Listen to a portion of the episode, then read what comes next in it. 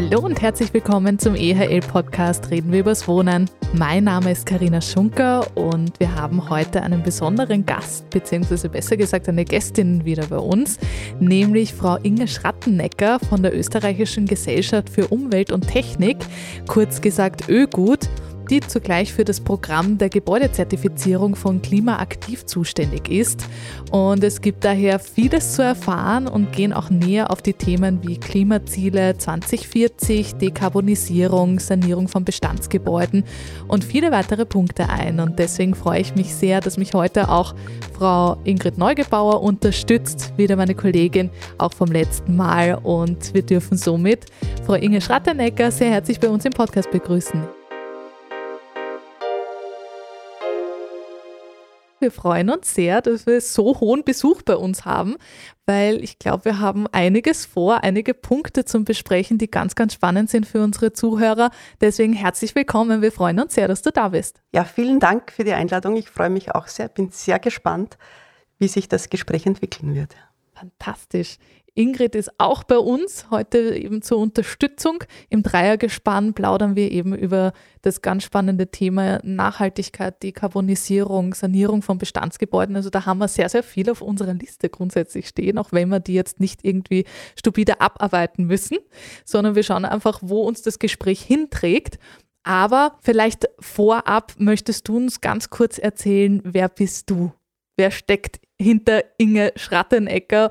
Wie kam es auch vielleicht irgendwie dazu, in die Richtung abzuzweigen? Einfach einmal ganz persönlich von dir für unsere Zuhörer. Wer bin ich? Eine große Frage.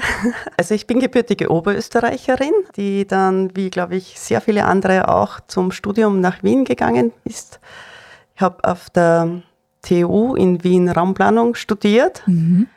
Ja, das war eine ganz logische Entscheidung für mich. Das Planen und Bauen war irgendwie was, was mich schon seit Kindheit an begleitet hat und Darum wollte ich auch unbedingt im Planungsbereich bleiben. Ja, habe Raumplanung studiert, habe dann einen kurzen Ausflug in die örtliche Entwicklungsplanung, Raumplanung gemacht, habe gemerkt, das ist nicht so ganz mein mhm. Feld und bin dann eher in die in Richtung Forschung und Programmmanagement gegangen. Bin dann jetzt schon seit fast 20 Jahren bei der ÖGO, der Österreichische Gesellschaft für Umwelt und Technik. Bin dort eigentlich wegen einem Forschungsprogramm Haus der Zukunft, hat das damals geheißen, eingestiegen. Ja und habe dort einen recht bunten Lebenslauf oder sozusagen auch Entwicklungen durchgemacht in meinen Feldern, die ich bearbeitet habe. Mhm. Bin aber dann schlussendlich wieder eigentlich zurück und im Bereich innovatives Bauen gelandet. Das ist jetzt auch mein Hauptaufgabenfeld. Mhm. Betreue eben dort oder leite das Programm Klimaaktives Bauen und Sanieren seit über zehn Jahren jetzt schon, also auch schon richtig lange. Das sind Toll. richtige Dimensionen. Genau, bin stellvertretende Generalsekretärin dort und auch Mitglied der Geschäftsleitung von einer Crowd-Investing-Plattform, die wir als ja. Ögut gegründet haben, gemeinsam mit einem anderen Partner, wo es um Crowd-Investing im Bereich Energiewende, Energieeffizienz, Klimaschutz geht. Toll. Das ja. heißt, richtig mitgewachsen und deswegen darf ich noch einmal unterstreichen, hoher Besuch bei uns. also wir freuen uns. Ja, danke. Inge, wir haben ja schon kurz vorangekündigt, wir haben wieder eine Aufwärmrunde auch für dich ähm, vorbereitet. Das sind ganz kurze, knackige Entweder-Oder-Fragen, nichts Schwieriges, aber dass man mhm. vielleicht dich als Person auch noch einmal näher kennenlernt. Und deswegen würde ich vorschlagen, wir starten einfach einmal gleich rein. Ingrid, hast du Lust? Ah, ich rede gerne mit, ja, natürlich. Passt. Okay, mhm. super. Weil sonst starte ich einfach direkt mit der ersten Frage. Tee oder Kaffee? Kaffee. Steht schon vor mir, danke. Steht vor dir, ja? genau. Aber für unsere Zuhörer Kaffeetrinkerin. Ja, wirklich Kaffeetrinkerin. Und ja. wie, mit Milch, Zucker? Milch ohne Zucker. Äh, okay. Und schon am frühen Morgen am besten. Ah ja, zum ja, genau. Aufstehen genau. und in den Schwung genau, kommen. Unbedingt. Fantastisch. Sommer oder Winter? Aktuell die Zeit? Ja, schwierig. Ich liebe beides. Also okay. ich mag den Sommer sehr mhm. und ich mag aber auch den Winter mit Schnee sehr. Also da könnte ich mich nicht entscheiden. Also die Vielfalt unserer Jahreszeiten ja. ist ja was Schönes. Okay. Beton oder Holz? Jetzt gehen wir schon eher in Richtung Thema und Tiefe. Holz. Äh, ich habe Tischlerei auch gelernt. Äh, wow. Mhm. Sozusagen in einer Schule, also HTL. Mhm. Und habe eine große Affinität zu Holz, wobei ich auch zu Beton, also ich, ich finde beide Materialien als Baustoff gut, aber ich habe ist so ein bisschen ein Heimatgefühl auch Holz, ja. So das Naturmaterial mhm. und die Möglichkeit, was man damit formen kann. Mhm, mhm. Ja, so ein Naturmaterial ja. Holz, ja. Wenn die Affinität da ist, ja. Schön. Etwas daraus machen. Mild oder scharf? Scharf. Wirklich? Oh. Mhm. Okay. Ich, also ich esse gern scharf, ja. ja. Das ist etwas, was ich zum Beispiel nicht kann. Zu scharf, da schmecke ich dann nichts mehr. Das macht mir dann nicht so viel Freude. Also nicht so scharf, dass einem die Schweißperlen okay. ausbrechen. also nicht so das Thailändische. So Schärfe, äh, ja, Thailändisch finde ich schon gut. Ja, okay. Ja. Also doch, ja. da, darf scharf sein. Ja, darf Wunderbar. Mhm. Ja, ja. Das ist auch immer eine Form des Trainings, denke ich. Ja, genau. Scharf essen. genau. Aber ich liebe auch sehr mhm. thailändische Küche. Mm, mhm. Weil wir vorher von Holz gesprochen haben, vielleicht ein bisschen mehr in die Tiefe. Laub oder Nadelbaum? Laubbaum. Okay.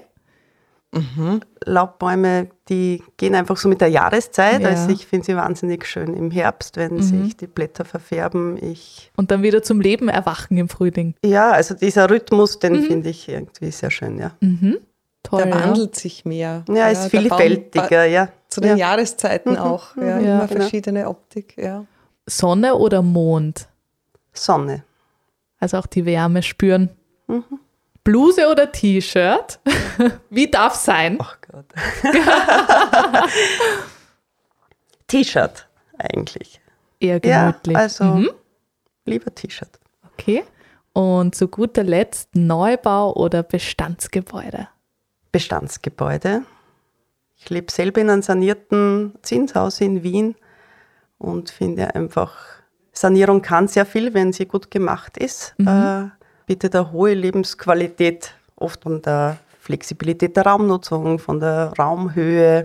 Ja, liegt meistens auch sehr gut, hat auch einen Vorteil. Ja, ja glaub, also eher Bestandsgebäude, ja.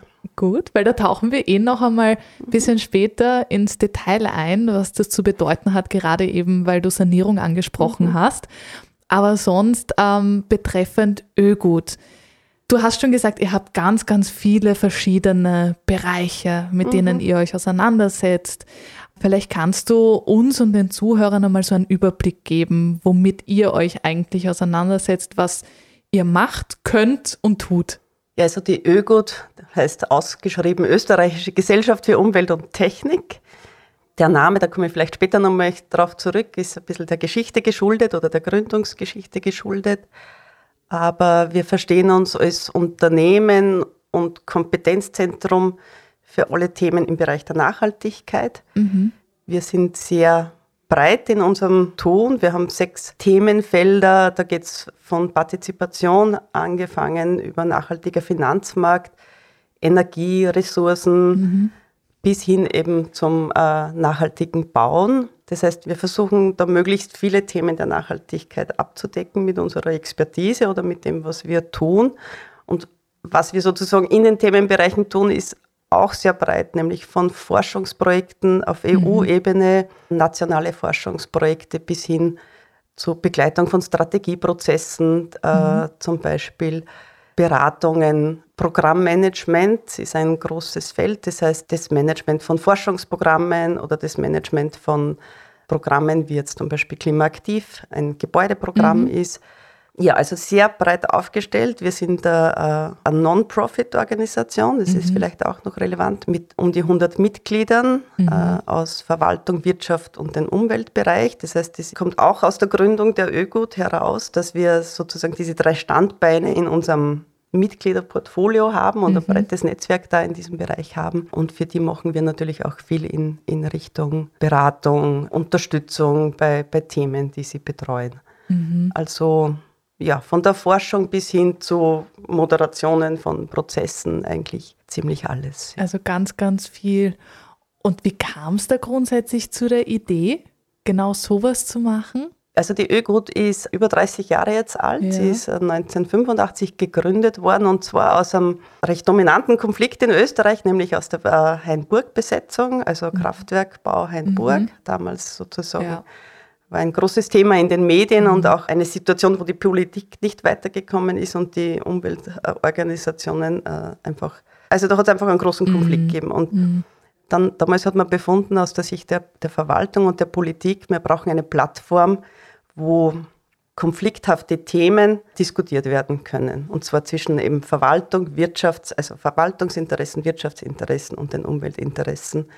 Und sozusagen das Schaffen eines runden Tisches mhm. oder von Arbeitsgruppen zu, zu konflikthaften Themen. Und das mhm. war der Gründungsgrund der ÖGOT. Also das heißt, die ÖGOT ist auch gegründet worden von diesen drei Organisationen, ja. die noch immer, wo es noch immer viele Mitglieder gibt. Und der Partizipationsbereich oder der Beteiligungsbereich und, und das Thema Arbeitsgruppen ist nach wie vor ein großes in der ÖGOT. Das machen wir immer wieder, wobei man muss schon sagen, es hat sich sehr verändert. Also wir haben ja. uns dann schon sehr inhaltlich auch breiter aufgestellt, eben äh, viel mehr auch Forschung betrieben, dann selbstständig in, in Form von Aufträgen, ja. die Themen verbreitert. Mhm. Genau, aber das war so die Entwicklung eigentlich. Ja. Sehr schön. Das ist so, die Idee ist quasi so eine verbindende Plattform, die alle Interessen auf Augenhöhe zusammenbringt und dann auch eine fachliche Diskussion ermöglicht. Genau, also das dann einfach von jemandem Neutralen, der aber inhaltlich mhm. sich auskennt. Es ist nicht eine reine Moderation, weil das ist ein bisschen eine andere Ebene. Also es ist schon eine Prozessbegleitung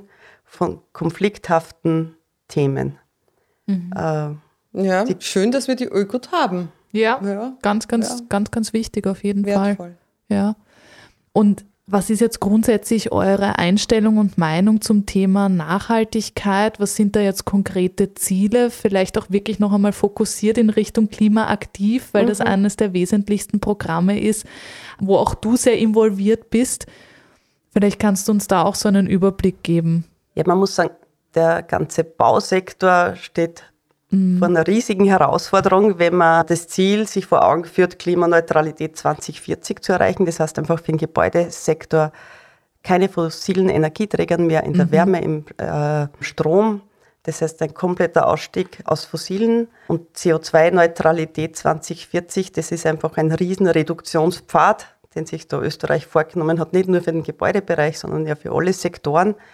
Beim Gebäudebereich ist es so, der hat schon relativ viel geleistet, muss man auch sagen. Also es mhm. ist eigentlich der Bereich, der in den letzten 30 Jahren einen großen Reduktionspfad, äh, was mhm. die CO2-Emissionen betrifft, schon zurückgelegt hat. Das heißt, wir haben da ungefähr eine Reduktion fast von 40 Prozent seit 1990 oh, im Gebäudebereich. Wow. Das ist jetzt beim Verkehr zum Beispiel genau umgekehrt. Ja. Beim Verkehr haben wir eine Erhöhung von 40 Prozent der CO2-Emissionen. das ist ein ganz spannender Punkt, weil das ist etwas, was man gar nicht so oft hört oder auch wahrnimmt, dass doch der Gebäudeteil sehr viel dazu bereits dazu beigetragen hat, das so wenig wie möglich an CO2-Emissionen mhm. zu erzeugen und hier darauf zu achten. Wie ist das bisher gelungen, dass man doch so, so gut einspart? Weil das interessiert mich jetzt dieser Punkt. Nur so vielleicht ein kurzer Schwenk. Also es hat sich schon viel getan, wie man die Gebäude baut. Ja. Äh, sie sind einfach viel energieeffizienter mhm. geworden. Es haben sich auch erneuerbare Energieträger im Gebäudebereich schon vielfach etabliert. Das heißt, die Bauordnungen sind einfach permanent strenger geworden. Das heißt, da gibt es mhm. ja auch so einen Stufenplan, nationaler äh, Plan, der die Energieeffizienz gesteigert hat, einfach mhm. in den letzten Jahren. Und das heißt, da hat man relativ früh angefangen, sich klare Ziele zu setzen. Ja. Äh, auch viel in Forschung, Innovation und Entwicklung Geld sozusagen ja. auch hergenommen. Es gibt ja viele Forschungsprogramme, wie geht innovatives Bauen, wie geht energieeffizientes Bauen. Also es haben sich die Rahmenbedingungen verändert und es ja. haben sich auch die Planenden dazu verändert, weil die braucht es natürlich immer, wenn es um nachhaltiges mhm. Bauen geht. Das heißt, es geht ja nicht nur darum, einen Rahmen zu schaffen mit einer Bauordnung oder jetzt zum Beispiel bei Klimaaktiv einen Gebäudestandard zu definieren, der sagt, wenn du nach diesem Gebäudestandard baust, dann ist das ein besonders nachhaltiges, äh, energieeffizientes mhm. Gebäude. Sondern es braucht ja auch die Planungsbüros, die da mitziehen. Es braucht Bauträger. Mhm. Es braucht dann auch im Betrieb die Hausverwaltungen, die Immobilienbetreuer. Das heißt, das ist ja äh, vielfache Anforderungen. Aber das ist im Gebäudebereich schon sozusagen, da ist man irgendwie auf einem guten Weg, aber die Die Dimension ist natürlich bis 2040 mit Null Emissionen im Gebäudebereich. Ja. Und das ist tatsächlich das Ziel. Noch immer ein riesiges, weil man einfach natürlich viele Bestandsgebäude haben. Große Herausforderung, ja. Die fossil versorgt sind. Mhm. Die, also das ist, glaube ich, die größte Herausforderung, ja. Absolut. Und was sind da jetzt grundsätzlich die Pläne, wie man all diese Ziele umsetzen kann, eben mit den gesetzlichen Vorgaben vereinen kann? Ich glaube, das ist schon ein Punkt, der für viele auch Personen, die jetzt nicht aus der Branche kommen, mit vielen Fragezeichen versehen ist, weil unklar ist, wie man das jetzt richtig angehen kann, dass man dann für 2040 auch korrekt gerüstet ist. Wie kann man das jetzt umsetzen, wenn wir jetzt von Bestandsgebäuden sprechen? Also das Wichtigste, glaube ich, bei Bestandsgebäuden, also wir haben ungefähr 2,2 Millionen Gebäude in Österreich. Da kommen auch jedes Jahr viele Tausende neue dazu, aber trotzdem der überwiegende Teil von Österreich ist schon gebaut, so könnte ja. man auch das sagen. Ja. Und wir wissen, dass es einfach Gebäudeklassen gibt vom Baualter her, die sind, haben einen besonderen Bedarf, brauchen viel Energie, die sind extrem ineffizient sozusagen, also jetzt mit wenig Energieeffizienz gebaut.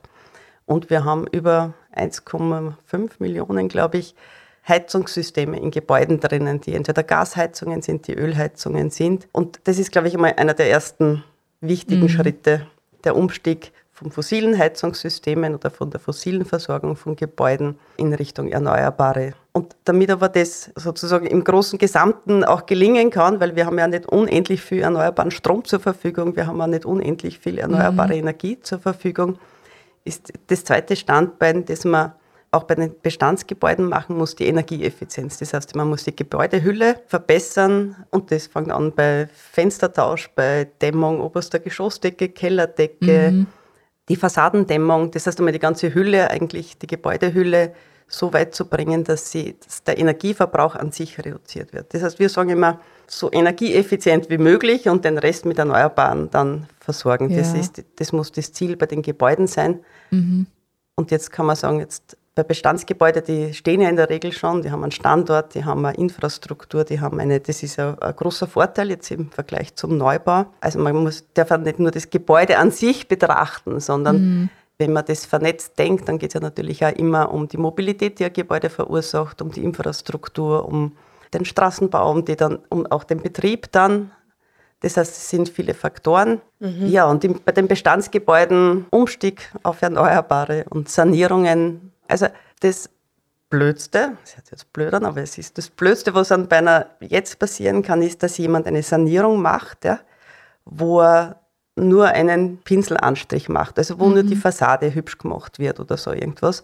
Weil das sind dann oftmals Tätigkeiten, wenn sowas einmal erledigt ist, dann wird das Gebäude die nächsten zehn Jahre nicht mehr angerührt. Dann ist einfach was erledigt. Das heißt, für uns, und das ist auch unser klimaaktiv Herangehensweise, wir versuchen, wenn Sanierung, dann eine möglichst umfassend thermisch-energetische Sanierung zu mhm. bekommen. Das heißt, oder die Bauträger oder die Bauherren davon zu überzeugen, dass es Sinn macht, sich das Gebäude im Gesamten anzuschauen. Ja. Weil jede Investition, die jetzt gemacht wird und sozusagen im Sinne des Klimaschutzes nichts bringt, ja, ist eine verlorene Investition. Und wir mhm. haben jetzt Klimaneutralität 2040 heißt, wir haben noch 28 Jahre. Mhm. Das heißt, es ist eine kurze Zeit jetzt, wenn man es im, im Lebenszyklus eines Gebäudes denkt oder auch im Renovierungszyklus mhm. eines Gebäudes. Mhm. Ja. ja, es das sind in Wahrheit nur 18 Jahre, ja, also die Ach, Zeit. 18 Jahre. Ja.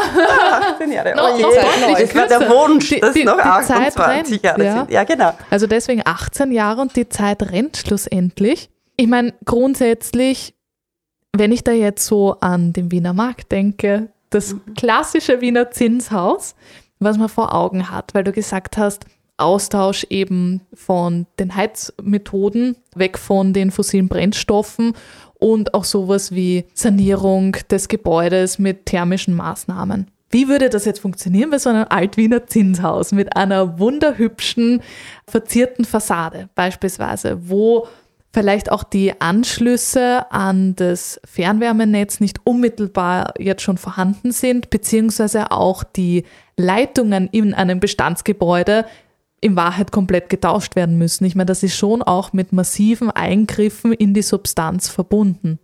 Das ist jetzt nur für mich laut gedacht und ich glaube, das ist auch die Herausforderung, wo viele Zinshauseigentümer schlussendlich stehen und die nicht vom Fach sind und sich jetzt ein bisschen schwer tun, wie geht man da jetzt die Sache richtig an? Hast du da Tipps?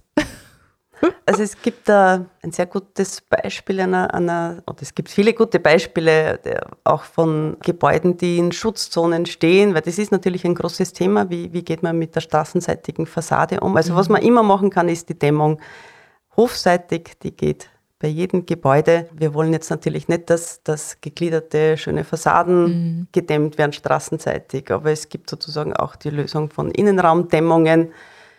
Da braucht sicher noch ein bisschen was an Forschung und auch an, an guten Beispielen, wie das, mhm. dass das gut funktioniert, aber es ist möglich. Dann kann man natürlich bei jedem Gebäude die Fenster tauschen. Mhm. Das wäre sozusagen schon eine wichtige Maßnahme. Das ist jetzt, was man zur Gebäudehülle machen kann. Ja. Und dann kann man natürlich jetzt vom, vom Heizungssystem gibt es schon viele Beispiele jetzt auch, wie man mit Geothermie Gebäude versorgt, mhm. in Kombination mit Wärmepumpen, mit PV-Anlagen am Dach. Also diese Kombination ist eine gute. Das ist oftmals schwierig, wenn man nur ein Haus betrachtet. Mhm. Wir haben ein, äh, ein Projekt heuer ausgezeichnet mit dem Staatspreis Architektur und Nachhaltigkeit. Das ist ein Smart Block, nennt sich das, im, mhm. im, ist außerhalb von Gürtel in Wien und ist wirklich ein Gründerzeitblock, wo, man, wo sich mehrere Häuser zusammengetan haben, um langfristig äh, erneuerbare Energieversorgung für den gesamten Block sicherzustellen. Mhm. Weil jetzt zum Beispiel Geothermiebohrungen, das braucht Platz. Ja, äh, ist nicht so einfach. Man ist nicht so einfach. Ist auch oft im Altbau, wenn straßenseitig saniert ja. wird, der Hof sehr klein ist, eine kleine Einfahrt ist, dann ist es mitunter sehr schwierig, überhaupt mit den mhm. Maschinen dort hinten hinzukommen. Dann muss man da runterbohren auf 100 bis 300 Meter. Das ist nämlich das Nächste. Äh, Genau. Gerade im städtischen Bereich. Ja, nämlich. und da hat man aber zum Beispiel so eine Maschine entwickelt, also ja. so ein, ein, ein, spezielles Gerät ist dann entwickelt worden. Das ist jetzt, glaube ich, auch, wird jetzt, glaube ich, vielfach auch woanders angewendet worden, mhm. aber es war, ist auch forschungsmäßig begleitet worden, dieses Projekt, muss man sagen. Das ist, mhm. hat dann auch einen Vorteil. Aber wie man eben zum Beispiel Geothermiebohrungen im Hof mhm. machen kann. Und dann in Kombination mit den PV-Anlagen ist es eine totale Verbesserung der Wohnqualität. Ich war, wir haben uns selber das schon dreimal besichtigt jetzt sozusagen auch im Baustadium mhm. und jetzt ist, ist besiedelt und bewohnt. Es sind Mitwohnungen, also es ist auch kein sozusagen bei Häusern im MRG-Bereich, mhm. also Mietrechtsgesetz, sind Sanierungen manchmal noch schwieriger, weil es einfach wirtschaftlich manchmal nicht so klar abzu ja, also darzustellen dazu, ist, ja, äh, wie sich das ausgeht. Ja, also die haben viel getan, die haben sozusagen wirklich anspruchsvolle, gute Fenster, mhm. die haben hofseitig die Fassaden gedämmt. Sie haben aber viel geschaut, dass die Wohnqualität sich dort insgesamt verbessert. Also es sind, ja. hat jede Wohnung hofseitigen Balkon kriegt. Es, hat, äh, mm, es gibt einen begrünten schön. Innenhof mit Gemeinschaftsbereichen.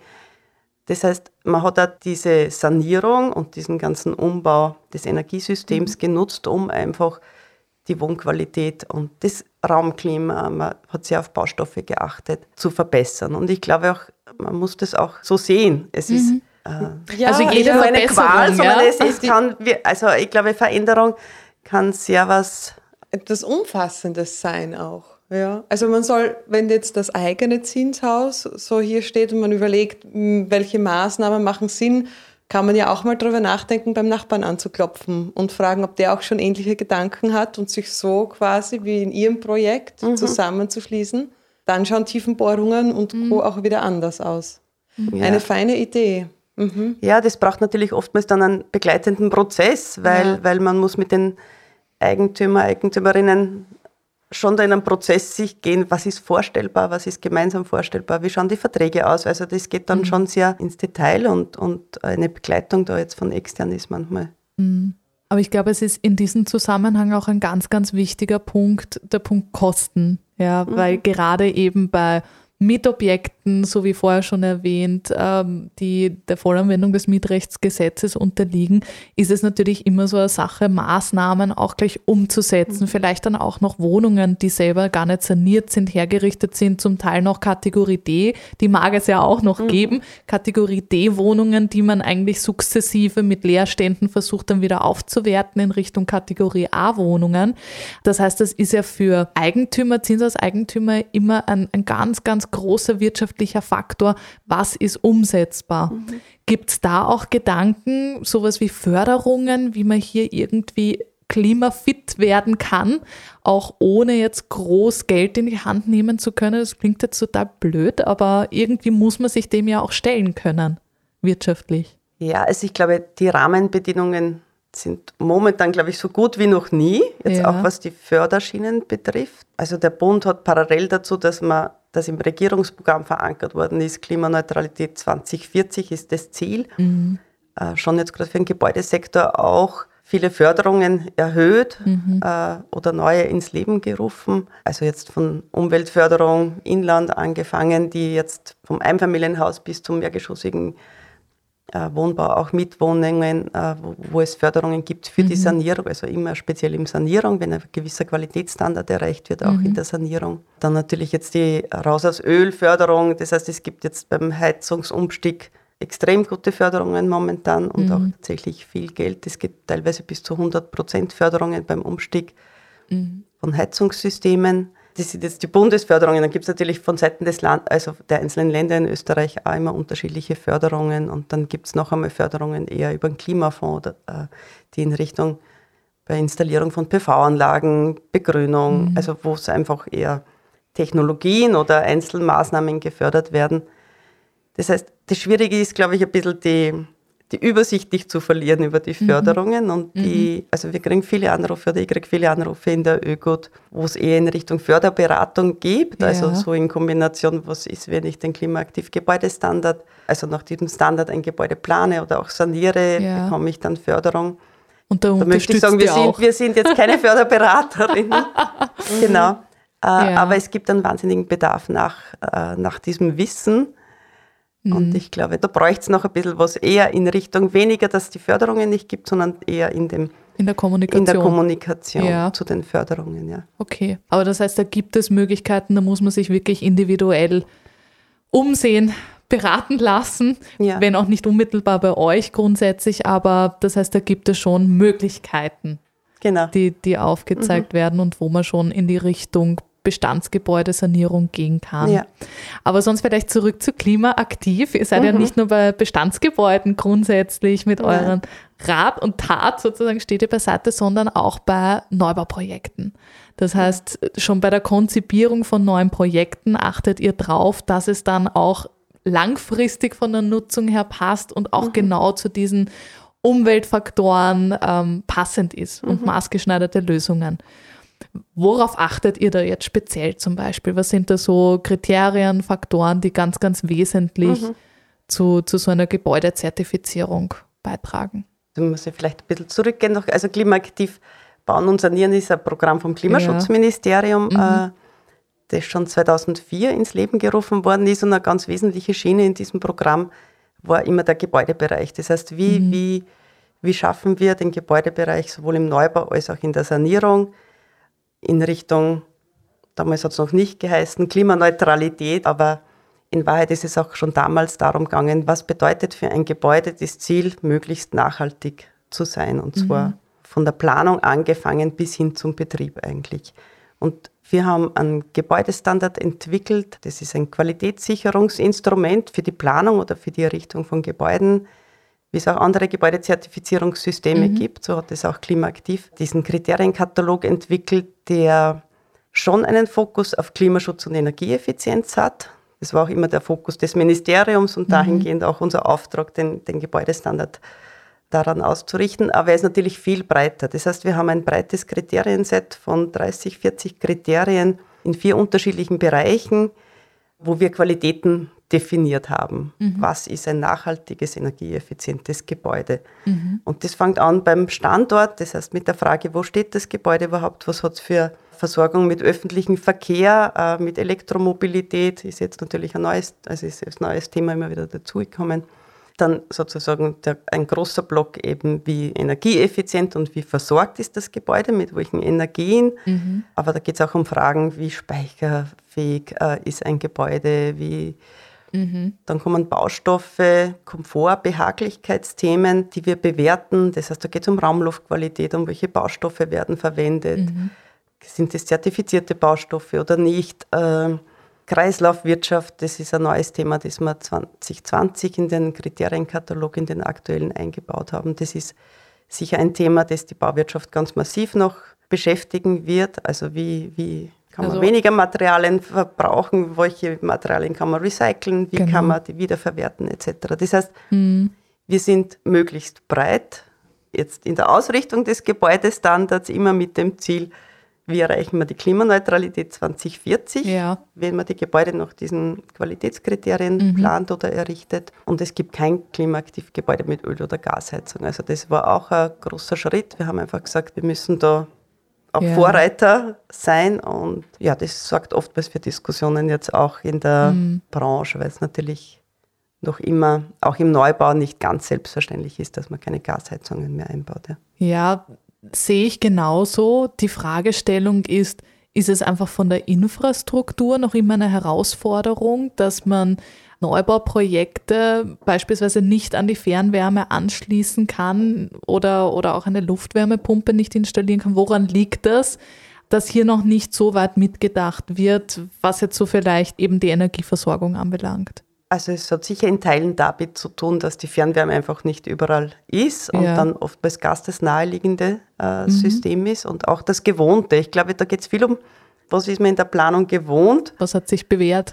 was hat sich bewährt, ja genau, was hat sich bewährt und, Ja. und vielleicht dieses mangelnde Wissen, wie würden Alternativen dazu gehen. Ja? Mhm. Also ich denke mal, man muss einfach weg vom Gewohnten. Das ist, glaube ich, Mhm. insgesamt für unsere Gesellschaft jetzt eine große Herausforderung. Man, und man muss diese Veränderung als Chance sehen und nicht als Bedrohung. Ja? Ja. Und ich glaube, so geht es auch in der Planung von Objekten, dass man offen sein muss für andere Systeme, auch einmal Mut zeigen muss oder ein Risiko eingehen muss, wenn man ein neues System äh, etabliert. Ja? Und ich glaube, gerade im Neubau gibt es wenig Gründe, warum man jetzt noch Gas äh, verwenden sollte.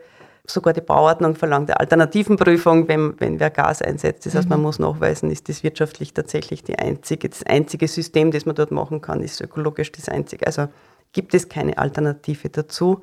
Wir bei Klimaaktiv gehen da einfach jetzt noch einmal einen Schritt weiter und sagen, wenn jemand sich die Plakette Klimaaktivgebäude aufs Gebäude picken will und das auszeichnen lassen will mit diesem Gebäudebewertungssystem, Da muss es dann was kann das sein. kein Gebäude sein, das Öl- oder Gas versorgt ist.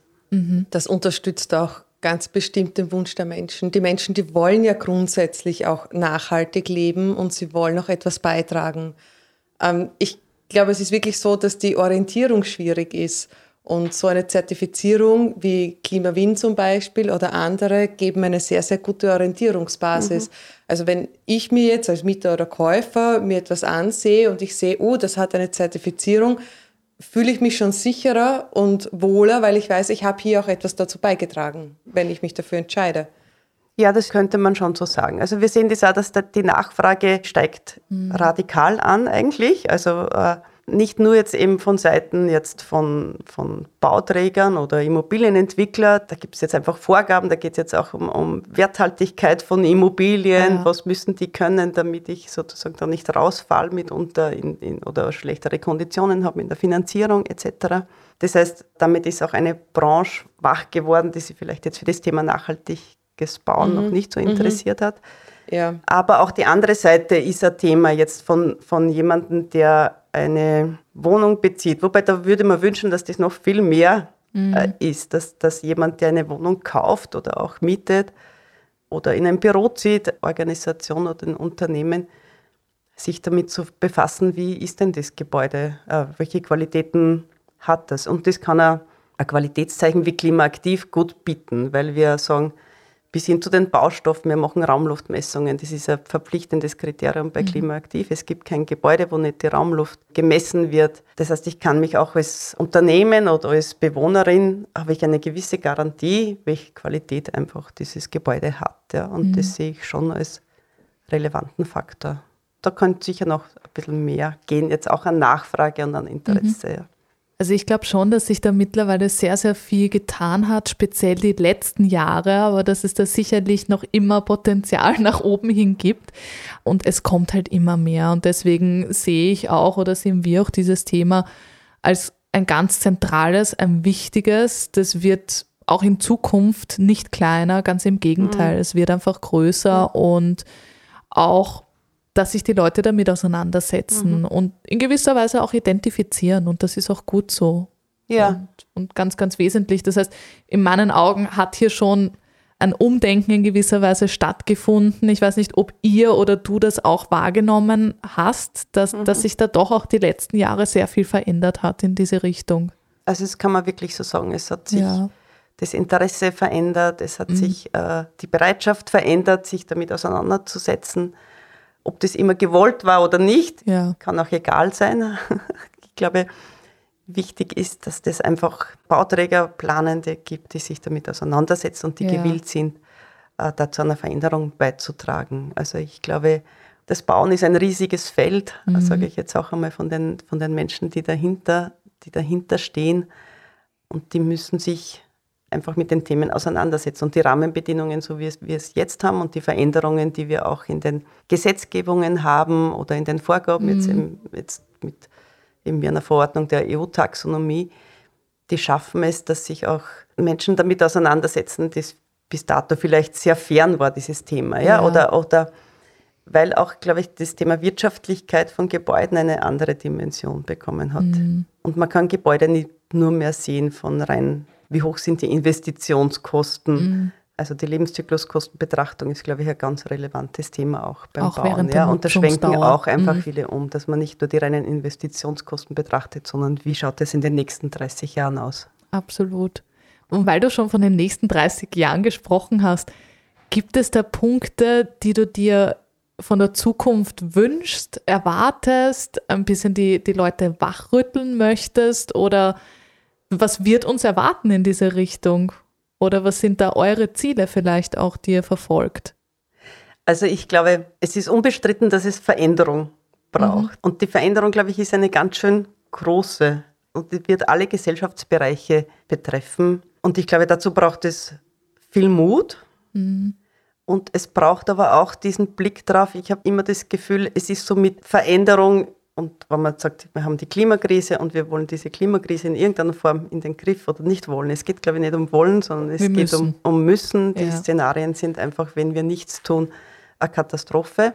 Das heißt, damit wir sozusagen eine Veränderung bekommen, braucht es diesen Mut und es braucht auch diesen Blick darauf, dass diese Veränderung nicht Verzicht bedeutet, ja. sondern dass das auch eine mehr an Lebensqualität bedeuten kann, mhm. mehr an Wohnqualität bedeuten kann. Also ich glaube, dieses Umdenken, da muss man einfach ganz viel in der Kommunikation, mhm. glaube ich, auch. Also ich glaube, die Kommunikation, die sehe ich überhaupt als ganz, ganz wichtigen Teil, um wegzukommen von dem, hu, diese Veränderung nimmt mir was weg ja. sondern diese Veränderung bringt mir eigentlich an mehr an Qualität. Das ist eine ganz, ganz schöne Einstellung und ich glaube, das muss man an der Stelle auch wirklich unterstreichen, ja, mhm. dass es ein nicht müssen, sondern ich darf hier etwas machen ist. Und deswegen schön, dass wir hier diese Kommunikationsplattform nutzen, genau. um auch diese Message nach außen hin zu tragen. Ähm, ich glaube, das waren jetzt wirklich super schöne Abschlussworte, liebe Inge. Mhm. Sonst glaube ich, ich bin total happy. Es waren sehr, sehr viele Informationen auf einmal, die man jetzt auch noch einmal mitnehmen kann, um, um ein bisschen drüber nachzudenken. Ingrid, fällt dir da noch irgendetwas ein? Grundsätzlich ist es ein wichtiges Thema, es wird aber auch immer mehr Gehör verschafft, weil es auch von allen Punkten rundherum, von der gesetzlichen, von der Finanzierungskomponente, auch von den Konsumenten selbst und den Bewohnern mhm. der Häuser selbst sehr angestrengt wird. Es ist schön, dass es so etwas wie Zertifikate und Richtwerte gibt, wo man dann nicht selbst alles nachforschen muss, sondern wirklich wie ein Gütesiegel hat, an dem man sich orientieren kann für mich die positivste Nachricht war, wir haben bereits 40 Prozent eingespart. Das ist wirklich schon viel. Wir werden weiterhin was einsparen. Ja, ich freue mich auf die Erneuerungen. Und achtet auch auf die Nachbarn, wenn, das, wenn das eigene Guter Projekt Hinweis, ja. ja, genau, modernisiert werden soll. Es zahlt sich aus, hin und wieder mhm. anzuläuten, denn ich denke, der hat ganz, ganz ähnliche Gedanken. Ja, gebe ich dir recht. Mhm. Nein, super. Aber da möchte ich mich an dieser Stelle wirklich ganz, ganz herzlich noch einmal bei dir bedanken, liebe Inge. Es war ein ausgezeichnetes Gespräch, viel, viel Stoff eben mitzunehmen, zu verarbeiten und ich glaube auch sehr wertvoll für unsere Zuhörer, gerade eben auch, wenn man nicht aus dem Bereich der Immobilien mhm. und unserer Welt kommt.